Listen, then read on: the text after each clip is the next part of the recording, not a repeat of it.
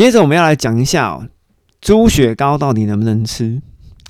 基督徒什么都能吃吗？好像对，又好像不对。我们这集来讲讲看，猪血啊、鸭血啊，拜过的食物，基督徒到底能不能吃？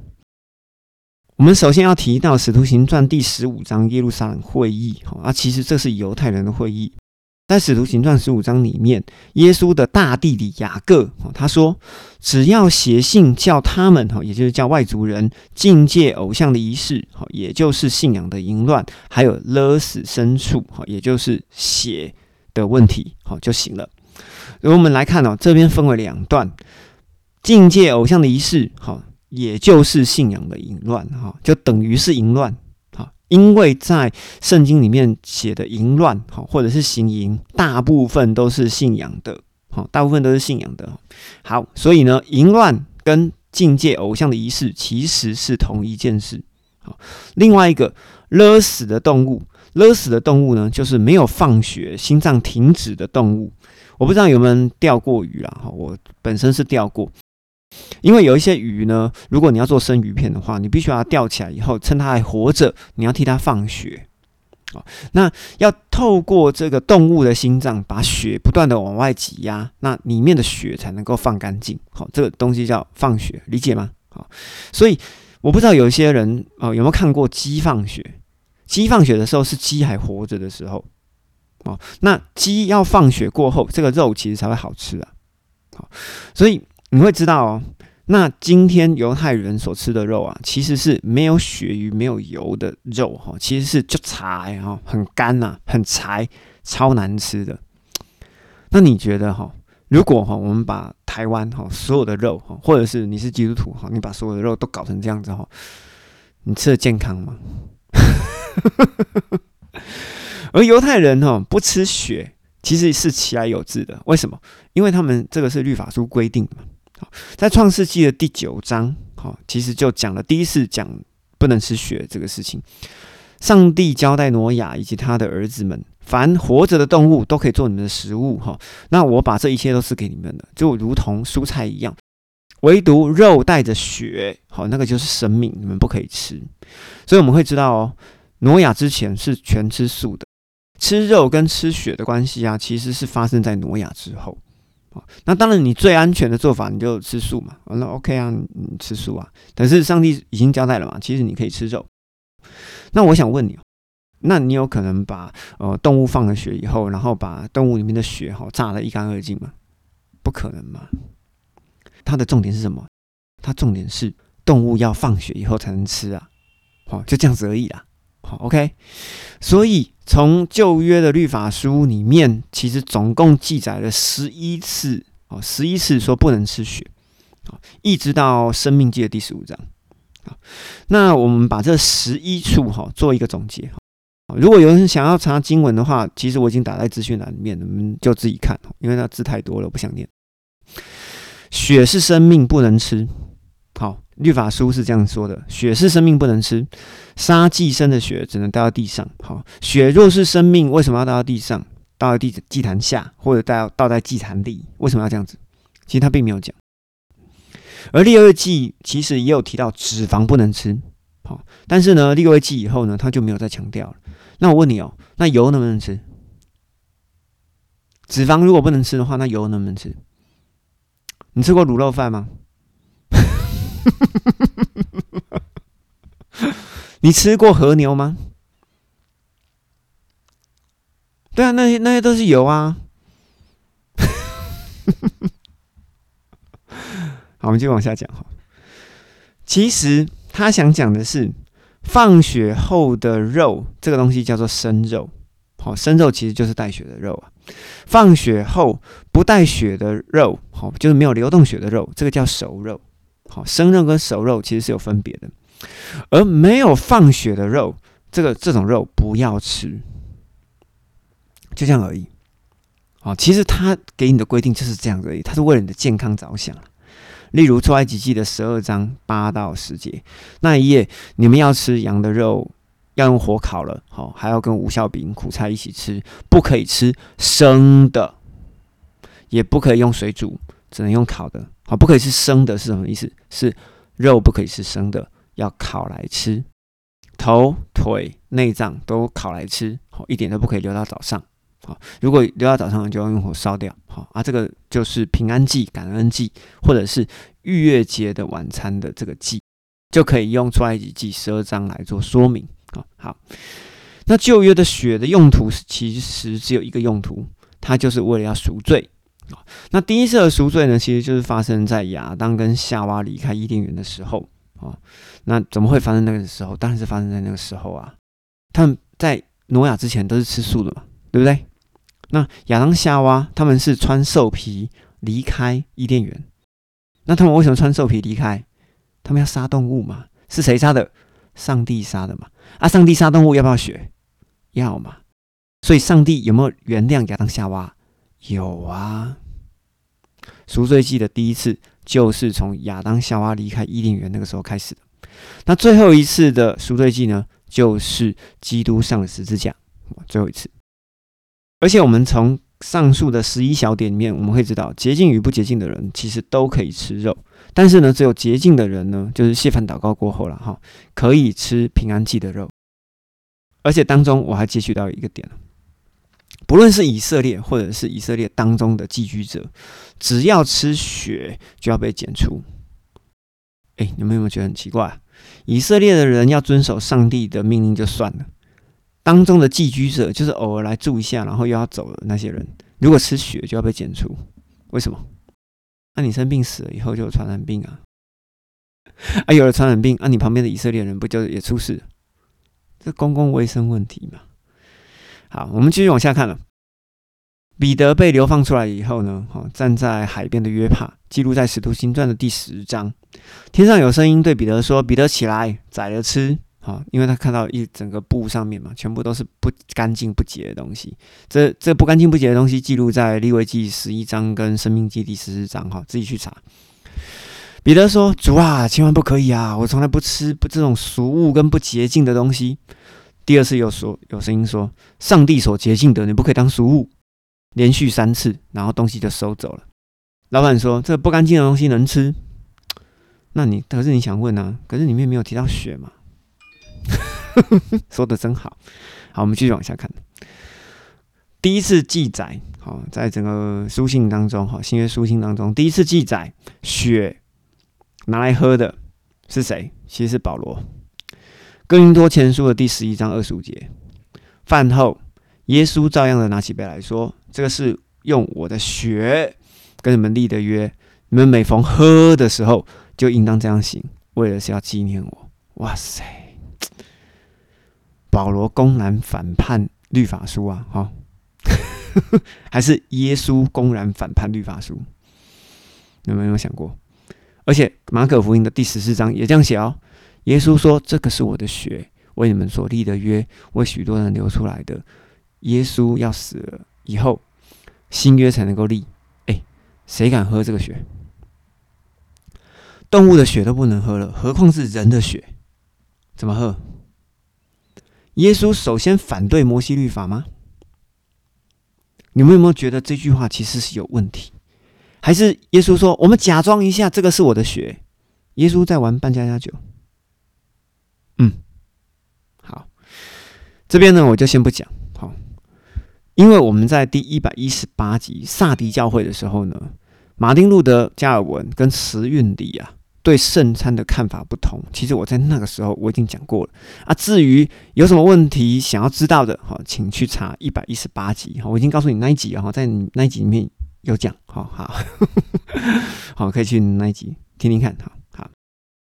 于是我们会知道，哈，当初代教父，哈，有个艾正牛，哦，他曾经有讲过，哈，呃，圣餐祝祷过后，饼才会变成耶稣的肉。血才会变成耶稣的血，你吃了以后呢，你才能够在复活的那一天复活，好得着永生。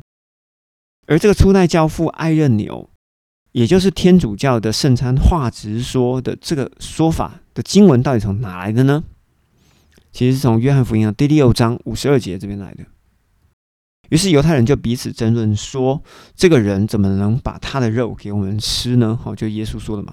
于是耶稣就对他们说：“我实实在在的告诉你们，你们若不吃人子的肉，不喝人子的血，你们里面呢就没有生命。吃我的肉、喝我的血的人，就在永生，在末日，我要使他们复活。因为我的肉是真正的食物，我的血是真正可以喝的。吃了我的道、喝我的血的人，住在我的里面，我也住在他们里面。正如永活的父差遣了我，我也因为父而活着。照样以我为粮食的人，也要因为我而活着。这是从天上所降下来的粮食，不像先祖那样吃过了玛纳还是死了。吃这粮食的人必永远活着。其实，在这段经文里面，我是想讲。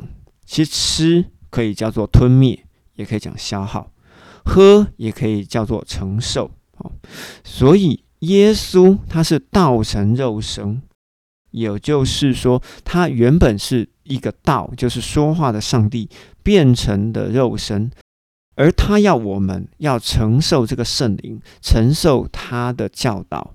我们才能够得着永生啊，并不是真的要吃耶稣的肉、喝耶稣的血啦。